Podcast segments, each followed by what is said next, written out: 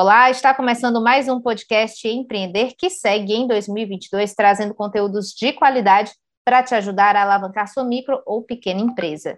Nossa missão aqui é estar junto com você pensando na sustentabilidade do seu negócio, tanto na perspectiva da manutenção como também na responsabilidade ambiental e social. Afinal, pequenos negócios têm uma grande importância para a economia e podem, claro, impactar positivamente no planeta. Movimento Empreender. A hora é agora. Patrocínio SESI, Senai, FIEC. Correalização Sebrae. Realização Fundação Demócrito Rocha. Nos últimos anos, um dos segmentos que vem movimentando bastante seus dividendos no Brasil é o PET. Só em 2021, o setor cresceu 27%, atingindo a marca dos 51,7 bilhões de reais. E segundo o Instituto PET, PET Brasil, a estimativa para este ano é que esse mercado cresça 14%, com um faturamento superior a 58 bilhões. Para além desse crescimento absurdo, outro dado bastante interessante é que os pequenos negócios são responsáveis por boa parte dessa escalada. Pet shops pequenos e médios continuam a ser o principal canal de acesso aos produtos, representando praticamente metade de todas as vendas do setor, cerca de 48%. Por isso, nesse episódio, a gente vai desvendar um pouco mais sobre a indústria pet. O que vem puxando esse crescimento? Qual o potencial empreendedor do segmento? A gente conversa agora com Eduardo Bachu, HUD de expansão e marca da Petland. Eduardo, seja muito bem-vindo ao podcast do Movimento Empreender, tudo bem? Oi, Camila, obrigado. Eu que agradeço a oportunidade de participar do podcast. É uma grande honra ser convidado por vocês é, para falar um pouquinho é, sobre o mercado pet, esse mercado que a gente está mergulhado, que a gente é apaixonado aqui é, e que fez com que nossa história seja fosse construída de uma forma tão bacana como está sendo construída nesses últimos oito anos que a gente chegou aqui no Brasil, né? Pronto, a, pegando o gancho já aí no Chegou no Brasil, eu queria que a gente começasse esse episódio, né? Trouxe aí então Eduardo Bachur, da Petland. Queria que você me falasse sobre a Petland, de onde vem, né? Qual o tamanho hoje que a Petland alcançou no, no Brasil, que mercados é que ela atende? Ah, legal. Camila, a, a, marca nasceu nos Estados Unidos, ela nasceu há mais de 55 anos, né? Está completando 55 anos agora, é, em 2022, é, nasce, na, no estado de Ohio, e hoje ela está presente em mais de 19 países. Nós trouxemos a marca para o Brasil em 2014. Estava uh, naquele momento, né? Será que a gente monta uma marca nossa, uma marca própria de fato, ou a gente busca um know-how e diminui risco. A ideia era essa, a gente sabe do tamanho do, do mercado, que é o Brasil, e a nossa ideia era reduzir esse assim, risco e ter uma forma de expansão, porque abrir uma loja só por abrir não era o nosso objetivo. A gente queria que fosse algo maior, algo que tinha, é, que trouxesse uma, um impacto muito maior no mercado. É, então nós trouxemos a marca para o Brasil, nós somos os, os, os, representantes da marca Petland aqui no Brasil já são oito anos. Uh, nós estamos hoje com 128 lojas em operação, tenho mais 40 lojas em processo de implantação. Devo terminar o ano com aproximadamente 155 lojas em atividade. E aí, com estoquezinho para começar o próximo ano, já arrebentando também no mercado. É, todas essas lojas são no modelo que a gente chama de franquia, né? Porque nós somos franqueados da rede nos Estados Unidos, então eu faço o mesmo, o mesmo formato. Então eu também franquio as lojas aqui no Brasil. Então, é, lojas próprias, nós temos três lojas que a gente opera aqui em São Paulo, onde a gente faz teste e aplica metodologias é, para que isso seja replicado nas lojas que são franqueadas. Né? Então, é, temos hoje na franqueadora, né, aqui em São Paulo, a gente, a gente já tem colaboradores no Brasil inteiro, mas a franqueadora hoje representa em torno de 130 colaboradores, é, mas a gente tem um impacto aí de mais de duas mil pessoas com um emprego direto aí junto às nossas unidades. Olha, e foi por isso e muito mais que a gente resolveu convidar a Petland para participar desse episódio, que já tem uma expertise aí acompanhando o mercado, né? Apesar de ser franquia nesse sentido de não, não é um pequeno negócio, né? Como o Eduardo falou, já tem várias lojas e outras estão em processo de implantação em diversas cidades brasileiras, mas significa que já tem um know-how aí de uma empresa de mais de 50 anos, é isso? Mais de 50 anos, são 55 anos a marca no, no, no, desde, nos Estados Unidos, né? Uh, e aqui no Brasil há oito anos que nós estamos operando. Ou seja, foi é uma marca que já enxergou um mercado em expansão antes mesmo dele bombar, que nem está bombando nos últimos tempos, né? E isso já me traz a uma outra pergunta, é, Eduardo, que eu acredito que você que está nesse segmento acompanha bastante é, essa história de como os pets foram alçados a outro patamar nos últimos tempos, né?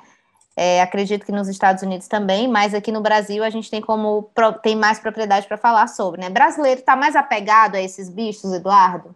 Tá, tá demais, né? Eu vamos eu falo por mim. Eu, nós antigamente quando eu era pequeno, Camila, é, eu tinha três, quatro, cinco cachorros que ficavam no quintal, aquele quintal de terra no fundo de casa, que a, que a mãe plantava, tinha plantava, tinha frutos, né? Tinha horta, e o cachorro disputava ali o espaço junto naquele local. Hoje os pets eles ocuparam outro espaço, né? Então não só o espaço físico, mas também um espaço é, sentimental, porque ele ocupa algo dentro da família. Então ele saiu do quintal e foi para a cama. Eu costumo fazer essa analogia. É, antigamente, eu, eu, lembro meu pai, disse, oh, o cachorro não pode subir no sofá, é, ele estava na terra. Hoje, imagina, hoje o animal ele já chega, ele dorme com o dono, né, com o pai. A gente já tem até esse cuidado. O nome mudou. Não é mais dono de, de cachorro ou dono de gato, não. É pai, né? É, o animal, o pet, ele ocupou um espaço que é o espaço do filho. E engraçado, Camila, que você tem pessoas diferentes e comportamentos diferentes. Então, por exemplo, você tem aquele, aquela senhora, aquele senhor, aquele casal de idosos que os filhos foram embora e eles substitu, substituíram os filhos pelos pets. Então você, ele ocupa um espaço sentimental na vida daquele casal, daquela família, né? Então o pet vira uma referência. Você tem aquele, aquele pet que entra para somar com a família, aquele, aquele o, o, casal tem um filho e ele coloca um outro animal ou dois animais e ele, ele vira de fato um membro da família, o irmão né, da, da criança. É, você tem as famílias que, que a gente está num mundo diferente, um mundo que está se, tá se aceitando um mundo mais moderno. É, as pessoas não querem ter filhos, muitas pessoas optam por morarem sozinhas, e o pet ocupa um espaço que a gente às vezes fica pô, muito, muito sozinho, uma solidão, e o pet ocupa esse espaço é, casais que não querem ter filhos, tanto casais heterossexuais como casais homossexuais. Então, as pessoas não, eu não quero ter filho, eu prefiro ter um pet, né? E uma coisa que, que é bacana, né, Camila? Porque a gente pode ter vários pets, né? Você pode ter um cachorro, dois cachorros, três gatos, mas ele só tem um pai, né? Que a gente fala, ele tem um espaço diferente. Então você vai ser único na vida desse animal. Eu acho que essa relação nesse mercado que tem um apelo muito emocional, ele é muito bacana, porque nem todo negócio tem apelo emocional. Você vai fazer um restaurante, você vai abrir é, uma loja de roupa, não existe o apelo emocional. No mercado pet existe, isso é bem diferente, né? Para um varejo, isso é extremamente diferente.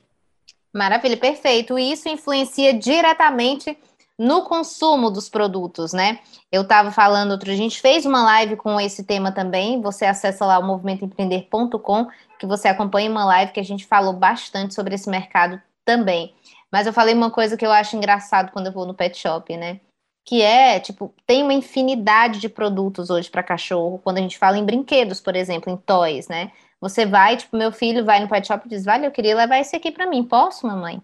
E muitas vezes é mais caro do que o brinquedo que eu compro para o João. Falei, João, tá mais caro do que o brinquedo da loja de brinquedos, né? Ou seja, tem uma demanda diferenciada de, é, de fato para esse setor, pensando nessa perspectiva que você que você está falando, do perfil e também do sentimento, né, em relação tem, tem. aos bichos. Para onde que vai esse mercado, Eduardo? Ó, esse mercado ele cresce absurdamente, são dois dígitos ao ano que você percebe. É, o, qual que é o, o, o, pulo do gato, literalmente, que a gente fala, né? O pulo do gato é o seguinte: você compra, você vai numa loja de roupa. Qual que é a tua frequência para comprar roupa? Ela é uma, frequência é uma frequência curta. Se você falar de homem, a frequência é longa, a frequência da mulher é menor do que a do homem. Se você vai num restaurante, se você está próximo do teu escritório, você tem uma recorrência legal. Mas se ele é um restaurante que você vai à noite, num jantar, a recorrência também é diferente. O mercado pet, ele tem uma diferença, principalmente no modelo que nós adotamos, porque existem modelos, tá, Camila? Existem modelos diferentes. Isso é importante a gente entender. Por exemplo, nós, apesar de sermos uma rede grande, o nosso foco é o pequeno empreendedor. As nossas lojas são todas lojas pequenas. Então, assim, enquanto eu tenho grandes redes com mil, dois mil metros quadrados, a gente está falando de lojas a partir de 50 metros quadrados. Então, lojas de 50, 100, 200 metros quadrados. E aí, o que, que acontece? A gente tem como centro da, da operação o serviço. E o serviço, ele me gera ali uma recorrência de duas, três, até quatro vezes desse pet na minha operação. Então, o que acontece? Eu tenho um retorno desse cliente na unidade, consequentemente, eu gero oportunidade de venda, porque ele vem no meu. O pet toma banho, ele tem necessidades, ele vai, ele, ele toma banho ou a cada 15 dias, ou uma vez por semana. Ele tem. E, ali, e aí o cliente, quando ele chega para comprar o serviço, ele acaba comprando um brinquedo, ele acaba comprando um petisco novo, uma novidade que surge, ele faz uma tosa a cada uma vez por mês. Então você tem outros serviços e outros produtos que agrega. Então, assim, hoje a gente percebe que a pessoa que quer empreender, ela quer reduzir risco e ela quer buscar mercados que estão em crescimento, mas também que não sejam moda. Não é para ser paleta mexicana, vamos falar a verdade, né? Tem a história da paleta mexicana que a pessoa comprava e isso ia. Então a gente está falando de um mercado onde a vida do pet ela tem uma, uma a gente tem uma expectativa de vida de 10 a 18 anos. Então não é um produto, não é um setor que você é, entra e que o, o, cliente tem uma recorrência baixa. Esse cara, se você tiver uma boa experiência, um bom atendimento, é, um diferencial competitivo ali no mercado, você tem esse cliente por 10 anos, 15 anos, né? E normalmente, como a gente falou, você tem um animal, às vezes você tem dois, você tem três, porque o afeto e o apelo emocional faz com que esse mercado se potencialize algo que a gente não encontra em inúmeros outros mercados. Né? Então, quando você me fala, pô, para onde esse mercado vai? Nós estamos engatinhando literalmente no mercado. Pra, Ou seja, tem muito para crescer ainda, né? Tem muito. Se você levar em conta que 70% está na mão do pet shop pequeno e daquele que ainda não é rede, nós estamos falando que 30% está na mão dos grandes, ou seja, é, as maiores, como até, até as redes de supermercado, estão com uma fatia muito pequena é, existe uma tendência disso virar, como aconteceu com o mercado é, farmacêutico, que hoje você anda, você vê, vê só farmácia de rede. Isso é uma grande tendência de acontecer com o mercado pet, essas pequenas lojas se tornarem rede. O mercado farmacêutico é ele, é, ele foi há 10 anos atrás o que hoje é o mercado pet. Como tem outros mercados que estão se transformando. Nós estamos falando de academias, que também a gente está falando de rede, nós estamos falando de agências de viagens. Antigamente você tinha agência que você comprava. Hoje, ou você compra online ou você vai para uma CVC, né? Então, você vê o mercado pet indo para esse novo movimento, ou seja, uma concentração em rede e o serviço sendo como algo de fato fidelizador para gerar recorrência dentro da operação. Perfeito. E aí, boa parte, como você enfatizou, né, são de micro e pequenos empreendedores que apostam nesse mercado e que movimentam bastante aí, não só a economia como um todo, os micro e pequenos negócios têm uma grande importância econômica e dentro do setor pet eles também fazem muita diferença e são boa parte desses empreendedores, né? Para a gente finalizar, Eduardo, eu queria que você me falasse uh, uh, como se diferenciar, porque a gente sabe, né, que tem os produtos específicos, como você falou, tem uma infinidade deles, né? Mas acaba que dentro da infinidade, você parece que quando chega, me parece pelo menos, né? Você chega e diz, poxa, no que, que eu aposto? Porque são tantas oportunidades, são tantas possibilidades de para onde ir, né? Que às vezes beira a saturação no sentido de como vou inovar dentro desse mercado. Então, são as minhas duas últimas perguntas para você, Eduardo. Como se diferenciar e no que apostar? Boa. É, nesse mercado, ô, ô Camila, é, se você for comprar a briga é, daquele grande pet shop, tá? aquele que está em rede, aquele que tem preço competitivo, se você for entrar nessa briga, se o pequeno empreendedor entrar nessa briga, ele vai perder. Porque hoje as grandes redes, essas grandes marcas que trabalham com esses grandes pet shops, eles têm poder de compra muito maior. Ele tem a venda online que se investe caminhões de dinheiro. Então, assim, a primeira coisa, se você está nesse mercado e você está comprando essa briga, esquece está comprando a briga errada. A tua briga é outra, porque o cliente não vai num pet shop pequeno, num, num pequeno empreendedor que normalmente está próximo desse cliente por conta de produto, ele vai por conta de serviço. Isso é pesquisa que a gente já fez. Então, assim, a primeira coisa, se quer se diferenciar, tenha um serviço incopiável. Tenha uma excelência naquilo que você presta, naquele teu relacionamento. Mas foque no serviço e não foque no produto. O produto eu compro em qualquer lugar, eu compro no supermercado, eu compro até na farmácia e eu compro no, no, no marketplace do Magazine Luiza. Simples. Então, se você quer, você que é empreendedor, está ouvindo a gente agora, se você está comprando essa briga, está comprando a briga errada. Você tem que, primeiro, se profissionalizar, você tem que é, ter um, um, atendimento de excelência e você tem que comprar a briga certa. Serviço é o centro do teu negócio. Você como um pequeno empreendedor, tá? E quando, eu, e quando a gente fala é, para amarrar essa segunda questão, é o seguinte, eu estava na feira, na Pet South America, e eu estava fazendo as palestras para o mercado pet. A gente tem uma mania de reclamar muito, Camila. A gente sempre reclama. A gente fala, ah, minha mão de obra aqui, ela é muito ruim. Toda cidade é mão de obra ruim. Eu, a gente viaja o Brasil inteiro, a gente conhece o Brasil inteiro. Todo mundo reclama, ah, porque aqui no, no Nordeste a mão de obra é ruim. Ah, porque aqui no Sudeste a mão de obra é ruim. Porque no Sul... Gente, aí eu fiz essa pergunta pra, na palestra. Eu falei assim, deixa eu fazer uma pergunta para vocês. Quem aqui... Tinha mais ou menos umas 100 pessoas. Quem aqui reúne com a tua equipe uma vez por mês para alinhar objetivos, metas, venda. Camila, ninguém levantou a mão. Aí eu falei: quem aqui reúne a cada 15 dias? Ninguém levantou a mão. Eu falei: gente, quem aqui reúne uma vez por mês? Camila, te juro, 10% das pessoas levantaram a mão. Então, assim, o que, que acontece? As pessoas não estão preocupadas com as pessoas de fato, né? O dono da loja está preocupado com outras coisas. Ele está muito tempo na operação, ele está querendo brigar com o preço do grande, ele não está estudando, ele não está profissionalizando, ele não está tendo serviço de atenção com a equipe. Que, que acontece? Nosso negócio são pessoas. Cuidar de pet é fácil. Pet gosta de carinho, gosta de amor. A gente precisa cuidar das pessoas. Então, se você não tem capacitação, não tem reunião, não, não, não alinha quanto a equipe, gente, quanto que a gente tem que vender hoje? Qual é a nossa meta? Qual é o nosso objetivo? O que, que a gente precisa fazer para alcançar o objetivo semanal, quinzenal? Você só desenvolve as pessoas formando. Então, não adianta a gente reclamar da região A, B, C, se você não tem tempo para isso. Então, assim, são esses dois pontos. Foque no serviço e capacite cada vez mais você e as pessoas da tua empresa, mesmo que ela seja uma pequena empresa com um, dois ou três colaboradores. Perfeito. E é com essa dica final, essa super, hiper, mega dica final do, do Eduardo, que a gente finaliza esse nosso episódio. Muitíssimo obrigada, viu, Eduardo? Para as pessoas que querem conhecer mais a Petland, ai meu Deus, eu estou pensando em investir em algum, algum negócio, Acho que essa franquia de pet tem muito para dar. Como é que faz?